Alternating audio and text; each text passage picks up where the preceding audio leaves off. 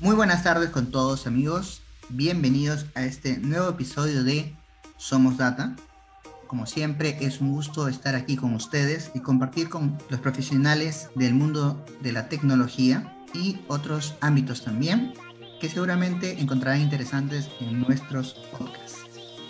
El día de hoy tengo el placer de estar acompañado de una profesional del rubro de la salud mental, una psicóloga de profesión, que nos contará un poco también sobre su acercamiento al mundo tecnológico.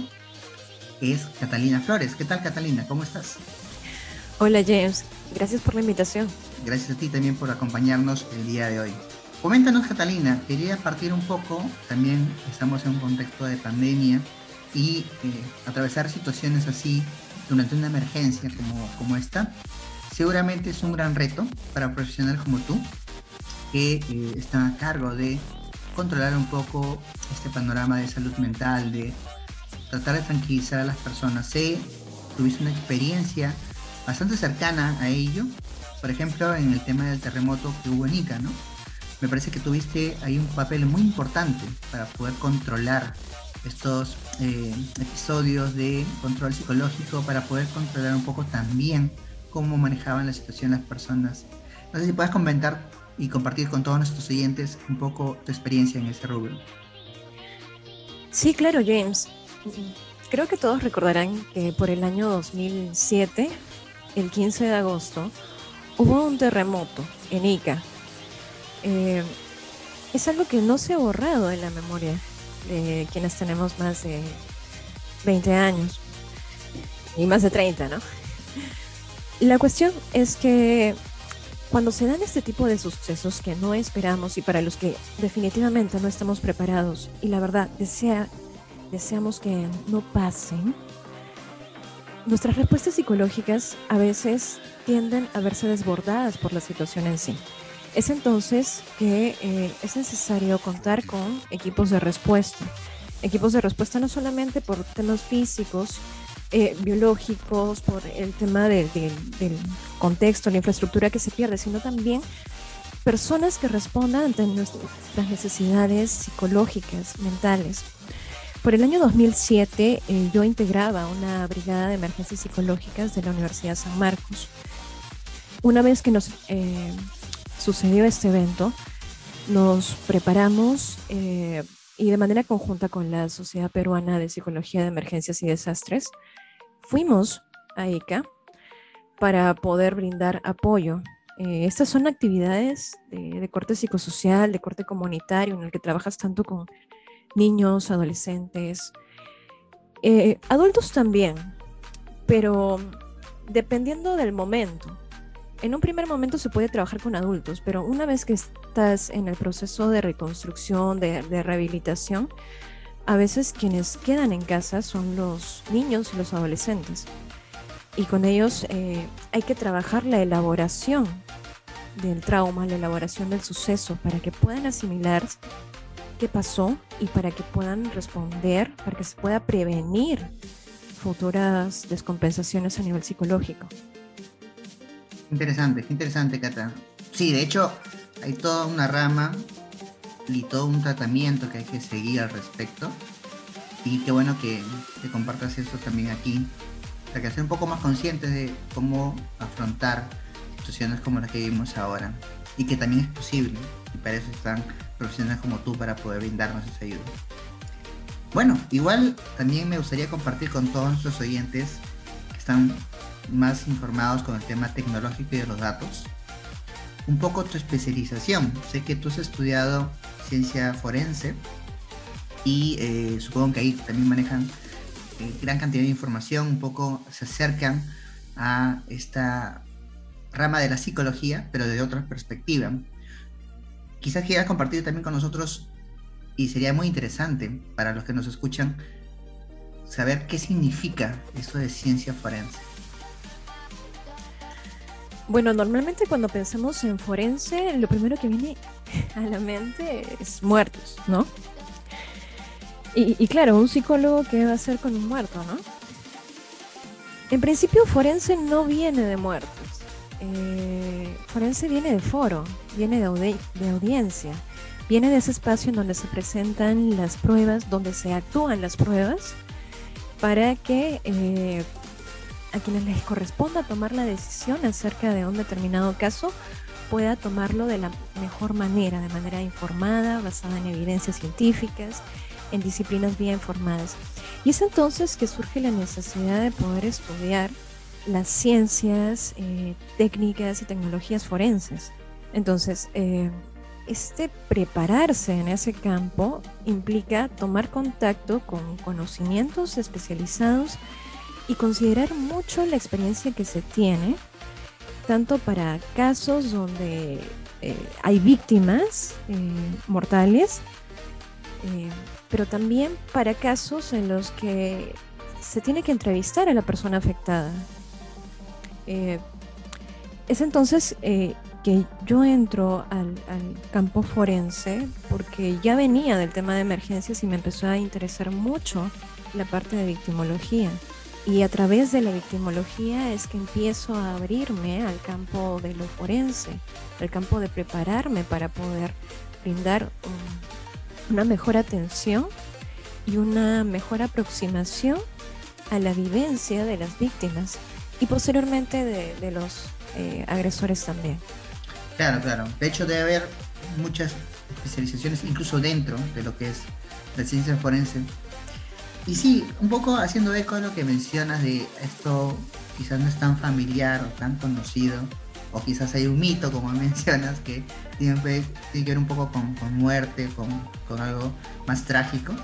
Quería preguntarte un poco la decisión que tomaste para poder desde el lado de la psicología, tomar una especialización en la cual tuvieras que, como tú bien dices, involucrarte aún más con esta relación de las víctimas, como si eh, del lado personal tuyo, ¿no? Podías orientarte a enfocarte justamente en ello, ¿no? Y más bien dejar las otras ramas de la psicología y escoger esta, ¿no? En, particular. ¿Qué es lo que te llevó a ti eh, capaz recibiste el apoyo de tus familiares, amigos, te vieron con extrañeza cuando, cuando decidiste llevar esta rama. Coméntanos un poco al respecto. Bien, eh, la verdad, la verdad es que eh, eso fue por, por, también un grupo que había, un grupo de estudiantes que había en la universidad donde yo estudié, en San Marcos. Eh, ese grupo empezó a organizar eventos. primero eventos de emergencias y luego eh, una empresa de México contactó a esta asociación de estudiantes y se abrió a la línea de ciencias forenses. Esta empresa de México eh, trabajaba en lo que eran peritajes y le pareció muy llamativo que aquí eh, la asociación de estudiantes a la que yo pasé a formar parte también empezara a hacer actividades en el ámbito académico, en universidades, en centros culturales, para promover estas ciencias y tecnologías. Entonces, eh, es entonces que se pone más énfasis en acercar a los peritos que trabajaban en diferentes instituciones, dígase la policía, medicina legal, abogados, y empezar a llevarlos a los, a los salones de, universidad, a que empezaran a, a predicar esta disciplina que era tan difícil de, ubicar en, el claustro universitario. Ha habido N anécdotas en, ese acercamiento, pero también ha habido varias lecciones que han quedado de, este proceso de, acercar la experiencia eh, de, campo criminalístico y forense al ámbito más académico. Y ahora, esto se da porque justo eh, se, da, se da una coyuntura. En el año 2004 eh, se aprueba eh, lo que por entonces se conocía como el nuevo Código Procesal Penal del Perú. Y se estimaba que algunos años después, para el 2009, este código estuviese implementado lo mejor posible. Pero eso no se da a la velocidad que todos esperaban. Eh, esta implementación marcha muy lento. Y entonces todos los profesionales que estaban interesados en este campo y los profesionales que ya venían trabajando en este campo necesitan eh, capacitarse en los cambios que habían, en el estilo que, que se estaba imponiendo a raíz de, de este cambio procesal. Entonces fue un tema de que convergieron las necesidades a raíz de este cambio y también una gran disposición de muchos estudiantes y de muchos profesionales de abocarse a esta rama. Y bueno, y también personas, eh, asociaciones como la nuestra que empezó a promover ese acercamiento. Ya tú, qué interesante. O sea, tal como mucho seguramente nos ocurre, eventos alrededor nuestro, incluso del tipo legal, del país donde vives, como que te da el contexto perfecto, ¿no? Para tomar un, un camino que ha sido, claro, tu caso también seguramente muchas personas se sentirían identificadas de que también llevaron su carrera por algún, algún camino por el contexto, por las oportunidades que tenían alrededor. hay que saber aprovecharlas también, que también es importante estar ahí actualizado de alrededor tuyo, cómo va moviéndose el mundo respecto a tu carrera. Bien, eh, Cata, háblanos un poco más del tema tecnológico. Sé que también cumples un rol eh, como examinadora, como evaluadora. Cuéntanos un poco sobre eso, el tema de eh, tu experiencia dentro del rol de evaluadora. Sé que participaste en instituciones también relacionadas con este tema. Coméntanos un poco ahí tu experiencia y también seguramente tendrás una anécdota al respecto. Eh, sí, la verdad sí. Es que todas estas experiencias como que se van concatenando. De la parte de emergencia rescato la victimología que me llevó luego al ámbito forense. Del ámbito forense eh, empiezo a tomar mucho lo que es la perfilación. Y es a través de la perfilación que me meto a profundizar mucho en lo que es la evaluación psicológica.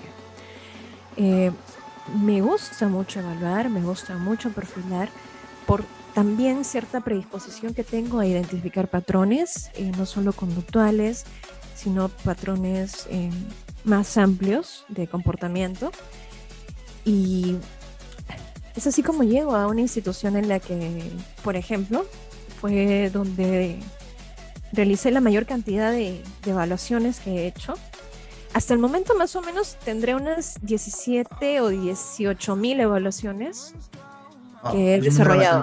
Un número bastante alto, respetable.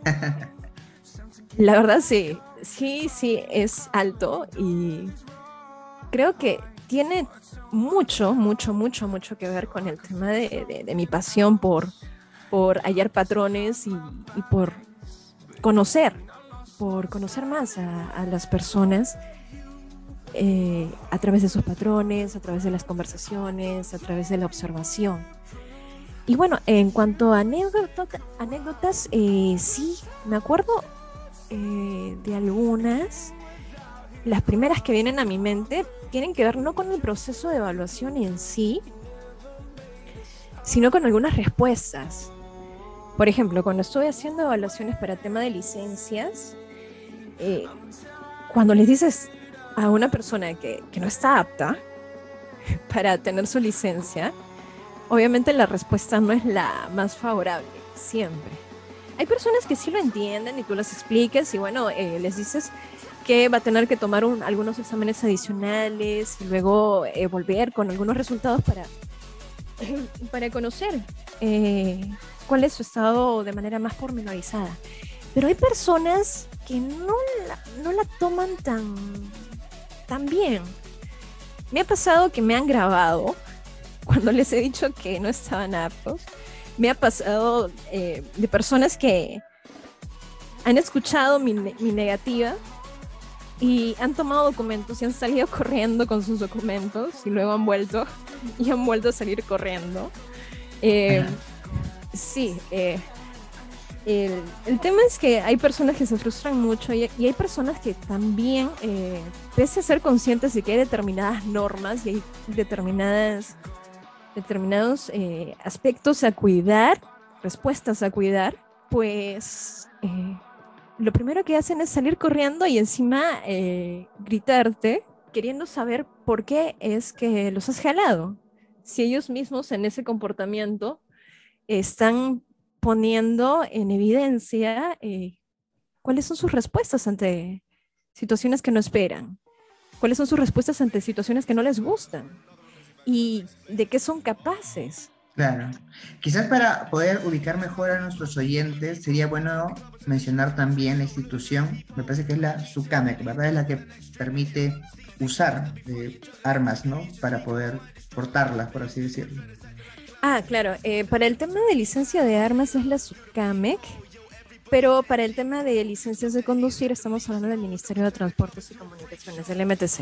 Vaya, qué interesante. Yo pensé, claro, tú has tenido la oportunidad de colaborar con ambas instituciones, que el comportamiento que habías descrito pertenecía más a los que postulaban a, la SUCAME, pero creo que no, creo que lo que describes ahora es más bien algo tan común que es la licencia de conducir. Vaya que no, no pensaría que alguien reaccionaría de esa manera. Y bueno, imagínate ver ese tipo de comportamientos en el tráfico limeño. Ah, como que como que la, imagen no va a ser muy grata, ¿no? Sí, pues es verdad. Bueno, es parte de, es parte, admiro tu, tu templa, tu calma, templanza, es la palabra que estaba buscando, para poder sobrellevar esas situaciones. Pero es parte de tú que ya seguramente, como mencionaste, el gran número de evaluaciones que has realizado, te toca también sobrellevar un poco y estar ahí como quien dice, ya estás curtida, ¿no? Ya estás preparada en la cancha misma para poder sobrellevar esas situaciones. Listo, Cata. A ver, vamos a pasar a otro ámbito que también me parece muy interesante de tu perfil, que es respecto al tema de esta institución. Eh, para nuestros oyentes, quienes puedan conocer un poco más de Catalina Flores, es Catalina y Flores con Z, ¿verdad? Para que ellos puedan también buscarte por ahí. Exacto, como el zorro. Ah, mira tú. Entonces, eh, ella también formó parte, de hecho forma parte porque sigue siendo miembro, incluso acá en Perú, bastante importante, de la organización para personas con alta capacidad en, su CI, este, esta medida eh, sobre la inteligencia, pero seguramente nos darás algunas precisiones al respecto. Mi pregunta quería ahí acotarla y es sobre eh, tu rol como parte de esta institución llamada eh, Mensa Perú, ¿verdad? Para que veamos un poco cómo llegaste a, este, a esta institución, cómo fue tu primer acercamiento a esta institución. Bien, eh, viendo el tema de evaluaciones, uno de los aspectos que me interesó también evaluar eh, bastante, aparte del aspecto eh, psicopatológico, aparte de, personalidad, fue también la evaluación de inteligencia. con respecto al, tema de evaluación de inteligencia, también profundicé mucho no solo en la aplicación de pruebas en sí, sino en el conocer cuáles son las, dimensiones y qué es lo que implica la inteligencia más allá de, las medidas que te puede arrojar un test. La inteligencia no es lo que los test miden, la inteligencia es lo que los test aspiran a medir.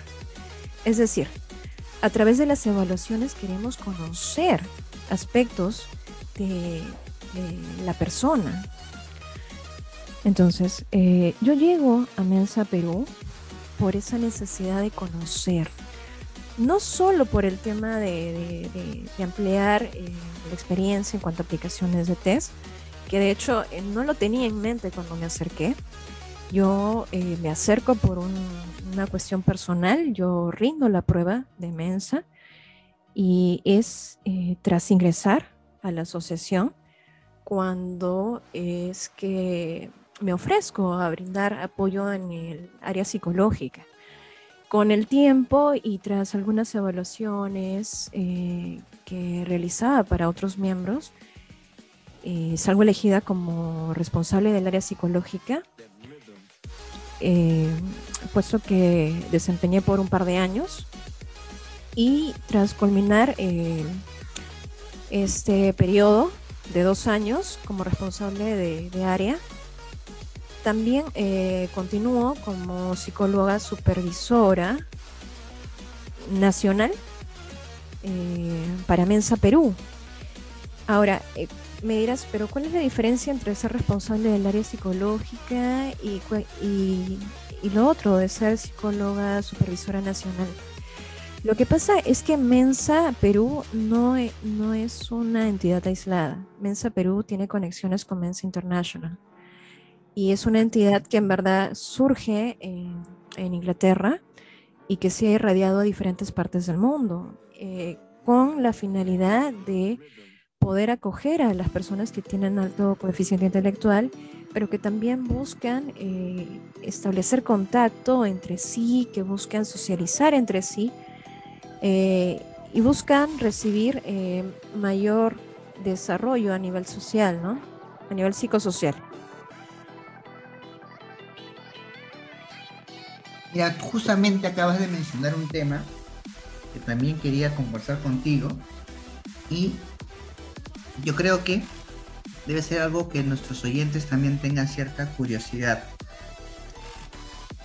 Yo como me reconozco como una persona con alta capacidad intelectual. Hay un test, creo que está bastante extendido a nivel mundial, pero yo supongo que tú como evaluadora también tomas otras variables, otros aspectos que puedan de alguna forma estar, no sé, correlacionados o ahí directamente eh, como un patrón, como mencionaste antes, que pueda caracterizar a una persona para ser parte de esta asociación. Y complemento la pregunta también preguntándote sobre la importancia de contar justamente con una institución como esta, como Mensa Perú, para sus asociados, no para una persona con alta capacidad intelectual. ¿Cómo reconocerse? Eh, en principio, para poder reconocerse, eh, me dirás, bueno, si tengo alto coeficiente intelectual, entonces yo eh, debo ser una persona muy destacada en el colegio, me debe ir bien con las notas, debo conseguir puestos de trabajo fácilmente, todo el mundo me debe elogiar por mi capacidad. ¿Y sabes qué? Esa no es una respuesta que se ajuste a la realidad. Lo cierto es que las personas con altas capacidades intelectuales son personas que tienen un gran potencial por desarrollar, pero que no necesariamente eh, llegan a hacerlo o llegan a tener la oportunidad de poder hacerlo. Pueden caracterizarse por tener una buena memoria, sí, por mostrar interés en las cuestiones, actividades que, más le llaman la atención, que les gustan, sí, pero también pueden tener rendimientos bajos en el colegio, pueden reprobar cursos, pueden eh, también eh, ser confundidos con niños con hiperactividad, con niños con déficit de atención, pueden ser eh, conocidos como niños emocionalmente muy inmaduros a veces, cuando la capacidad intelectual eh, no, está, digamos, equilibrada con el desarrollo emocional o social. Eh, también pueden ser eh, identificados como niños, en algunos casos, muy maduros para su edad, puede ser, pero es una diversidad, es, es una gama bastante amplia de, de expresiones. Algo que les caracteriza es que hay una gran intensidad. Y es más, hay incluso teorías que hablan acerca de las sobreexcitabilidades y del nivel de intensidad intelectual, físico, emocional, eh, sensorial eh, que pueden tener. Y sensorial, hay cuestiones muy peculiares como por ejemplo, eh, niños a los que les fastidia, les molesta terriblemente las etiquetas de la ropa o eh, que perciben ciertas texturas, olores. Entonces, es como recibir mucha información del mundo y a veces eh, no es sencillo integrar esa información a veces eh, tampoco es sencillo integrarse o adecuarse a los entornos. Y es que muchas veces el entorno tampoco está preparado para poder identificar a estos niños, adolescentes y adultos.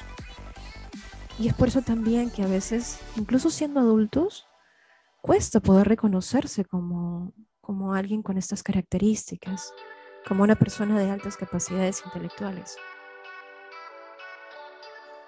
Y no olvidemos también la parte de, la institución, ¿verdad? Porque Mesa Perú, si bien es cierto, eh, brinda la oportunidad de poder, digamos, postular, por ahí recibir apoyo, orientación respecto al tema, creo que también es importante el hecho de esta comunidad, ¿verdad? Esta suerte de, no sé si llamarlo familia, pero al menos tener a alguien que también tiene las mismas capacidades que tú, las mismas características y que, como tú bien dices, también siente esta suerte de conexión. No sé si puedes comentarnos un poco sobre tu experiencia, porque entiendo que tú también fuiste parte de la asociación en un principio como parte de los asociados. Sí, sí, definitivamente eh, el poder saber que puedes conectar, el saber que puedes conectar con, personas que, claro, tienen capacidades eh, similares a las tuyas, que, que por sobre todo tienen pueden llegar a tener experiencias similares a las tuyas, que han pasado tal vez por dificultades incluso similares, puede ser muy reconfortante para, para muchas personas que se descubren a una edad adulta. Entonces, una vez que pasas el test de admisión, eh, encuentras a personas con características de este tipo, encuentras actividades, charlas de intereses diversos, puede ser científicos, puede ser tecnología también, eh, que se dan una vez al mes. Eh, pero también eh, encuentras la oportunidad de, conectar socialmente y de abrir también un espacio para compartir experiencias similares, ¿no? Por ejemplo, ya desde la parte psicológica, también eh, ya no, no como miembro, sino como responsable de área, la idea fue promover el conocimiento de estas sobreexcitabilidades que te había comentado, de las que a veces eh, es difícil hallar información, eh, para que pudieran tener un mejor nivel de conocimiento.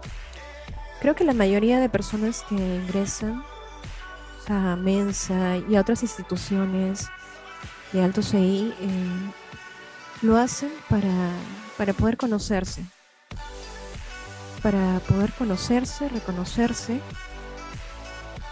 Y luego viene el tema de la conexión, ¿no?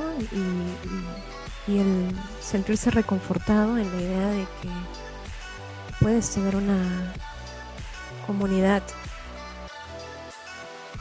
Genial, genial, qué bueno también saberlo y, bueno, está ahí también para que aquellos que nos escuchan y no conocían de la, de la institución, bueno, ya pueden también buscar y en todo caso también pueden buscar a Catalina Flores con Z para que también puedan enterarse con más detalles al respecto. Catalina, quería también comentar con nuestros oyentes tu fase como emprendedora. Eh, tengo entendido que también concursaste a un fondo es una presemilla, como para iniciar una startup, que era la Founder Institute. Por ahí coméntanos un poquito cómo te enteraste de este fondo y cómo así obtuviste, qué tuviste que hacer en sentido de evaluaciones o informes que presentar para poder acceder a este financiamiento. Ah, bueno, James, en verdad es entré a una aceleradora presemilla el tema del financiamiento todavía está eh, ahí, estamos en, búsqueda de poder, de poder eh, conseguir el financiamiento en sí. Lo que hemos completado es el programa de aceleración.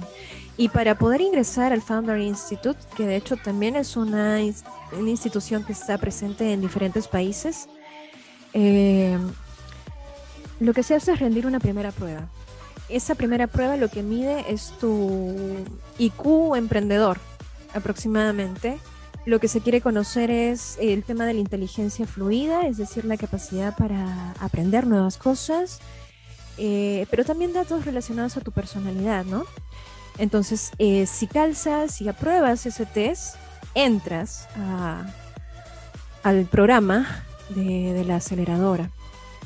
Yo di el examen hace como 10 años, más o menos. Eh, no menos, unos 7 años aproximadamente. Eh, pero recién me animé a formar parte de este programa en pandemia. Es decir, me animé a emprender en pandemia. Porque eh, algo que, que, surge es que el emprendimiento nace del reconocimiento de necesidades.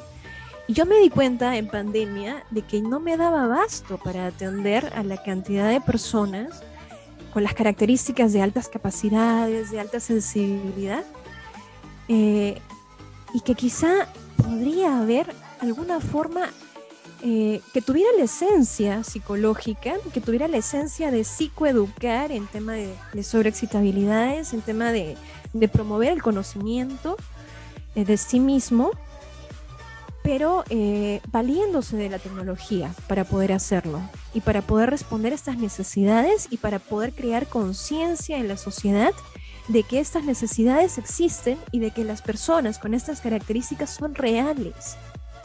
Entonces, eh, este programa duró cuatro meses en pandemia.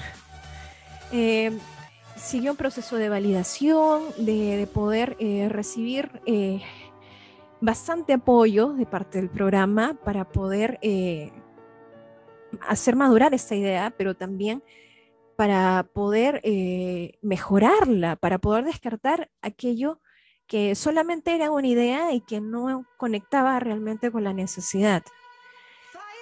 Entonces, eh, tras culminar este, este proceso que, valga decir, lo llevé en línea eh, y que concluyó con la constitución de, una empresa en Delaware, en Estados Unidos, y una reestructuración de una empresa acá en, Lima, en Perú, pues eh, Vale decir que, esta experiencia fue una experiencia muy, muy rica, no solo por el tema del emprendimiento en sí, sino porque fue un, corolario a esa búsqueda de conectar con las necesidades de, la comunidad que te he contado, ¿no? De las personas que tienen esas necesidades, de, necesidades que no están siendo atendidas, que no están siendo reconocidas y, que quizá puedan ver una luz a través de esta propuesta. Wow, qué interesante lo que mencionas. inspirador también de cierta forma. Y qué bueno que hayas encontrado esta oportunidad en medio de la pandemia. Seguramente muchos también que nos escuchan tienen este motivo por el cual emprender, hacer algo nuevo. Y qué bueno que historias como la tuya nos, puede inspirar a saber que pueden obtener muy buenos resultados. Quería también compartir con, con nuestros oyentes tu emprendimiento, este, esta empresa, esta institución, ya nos comentarás un poco más detalles sobre ello, llamado Código. Código es, eh, me parece que tú eres la CEO, la líder de este emprendimiento, de esta institución. Primero, coméntanos un poco de qué trata Código, qué es lo que busca, cuál es el principal objetivo de eh, esta institución. ¿no? Sí, claro. Eh, Código es, es, un, es un modelo que, como dije, tiene dos, eh, dos instituciones, tiene dos representaciones, una en Estados Unidos, una acá en Perú. Lo que buscamos es acelerar. Para el caso de las personas con altas capacidades intelectuales, eh, fuera, se habla mucho de lo que es la aceleración de la aceleración académica y de que existen más de 20 tipos de aceleración académica que eh, se pueden poner en marcha para eh, personas eh, con estas características. Estas aceleraciones académicas comprenden, por ejemplo, adelantar de grado a las personas, que puedan ingresar a la universidad antes o que puedan llevar cursos con alumnos mayores, por ejemplo, pero eh, lo real es que existen informes, existen informes, eh, hay un informe muy conocido, el informe Templeton de Estados Unidos, en los que se llega a la conclusión de que si bien es cierto, a veces se realizan muchos esfuerzos por, por brindar las mejores atenciones a personas con ese potencial, lo real es que no se sabe eh, tanto acerca de cuáles son las mejores o no se sabía tanto cuáles son las mejores eh, fórmulas para poder llegar a esta aceleración académica, pero eh, se ignora más aún el tema de cómo es que se puede llegar a brindar una adecuada aceleración a nivel social y a nivel psicológico. Entonces, código lo que hace es preocuparse por la aceleración psicosocial y por la aceleración socioeconómica de personas con altas capacidades intelectuales y o eh, alta sensibilidad. Aceleración psicosocial eh, desde eh, el brindar programas que les permitan conocer las sobreexcitabilidades, poder regularlas. cuando hablo de este tema, lo primero que viene a mi mente, por ejemplo, es como algo así como la escuela de los X-Men. Bastante, bastante peculiar siempre ese ejemplo. Me acuerdo que alguna vez cuando hablamos sobre tu emprendimiento de código, código, eh, mencionaste esta metáfora y, y no, no puede evitar una risa. Pero creo que está bueno porque, claro, es como esta. Tú serías como el profesor Javier, ¿verdad? Algo así como aquel que instruye o orienta a los nuevos talentos, que son esas personas que justamente tienen altas capacidades intelectuales. bueno, este, como que a estar peladita, como que no, no llego, pero estoy algo rapada, es cierto, pero no. Eh, más bien, más que como el profesor Javier, eh, que, es el que más conocen todos, yo creo que me, me veo más como la nueva generación con Jean Grey Ah, porque, sí, ¿sabes qué es lo más curioso? Que em, cuando me pongo a explicar esto de la escuela, hubo un momento en el que yo explicaba esto de la escuela y no conocía mucho el tema de, cómo es que se desarrolla la escuela de los X-Men. Entonces, ya cuando empiezo a explicar, me pongo a buscar y a revisar, ¿no? Y veo que hay versiones en los fandoms en las que hablan acerca de una primera etapa en la que está el profesor Javier y entrenaba y toda la cosa, pero luego surge el cerebro, que es como eh, esa conciencia tecnológica que, ayuda en el entrenamiento a, los X-Men. Y revisando, eh, llego al punto en el que doy con que Jean Grey eh, es quien ayuda a que se genere esa, nueva conciencia eh, tecnológica. Entonces, eh, por eso es que más me identificaría con Jean Grey en el sentido de que a través de, los saberes de la disciplina psicológica y a través de la experiencia profesional y personal, es que estoy intentando eh, que a través de la tecnología se pueda generar esa conciencia o, esos procesos de automatización que permitan eh, hacer exponencial este entrenamiento y llegar a más personas con este tipo de necesidades. Qué bueno, qué bueno, Cata, que también te hayas investigado sobre algo tan, eh, en cierta forma, anecdótico, divertido. Un poco también para reconocer tu, tu rol dentro de la institución Solo para cerrar, si alguien estaría interesado en formar parte de Código, eh, ¿cómo haría? Eh, primero contacta contigo, ¿verdad? Con Catalina Flores. O quizás tienen un fanpage. Coméntanos un poco cómo llegar hasta esta institución. Sí, claro, pueden buscarnos a través de código y vaya, ¿cómo se escribe código? Es como código, pero con doble G. Es como mm, en vez de un solo regalo, son dos regalos, twice gifted. ¿Ok? Es eh, código con doble G. Nos buscan así en Facebook, en Instagram también. O me busquen a mí como Catalina Flores con Z, como el zorro, Fuentes. Genial, genial, Catalina. Bueno, muchachos, amigos, este ha sido un nuevo episodio de Somos Data. Agradecemos su atención y los esperamos muy pronto en un nuevo episodio. Agradecerte Catalina también el haber compartido toda esta experiencia en estos minutos. No, nada, gracias a ustedes. Cuídense, estamos en contacto. Chao, chao. Esto ha sido Somos Data, el podcast oficial de DSRP. Síganos porque se vienen muchas más entrevistas a profesionales en ciencias de datos e inteligencia artificial. Hasta la próxima.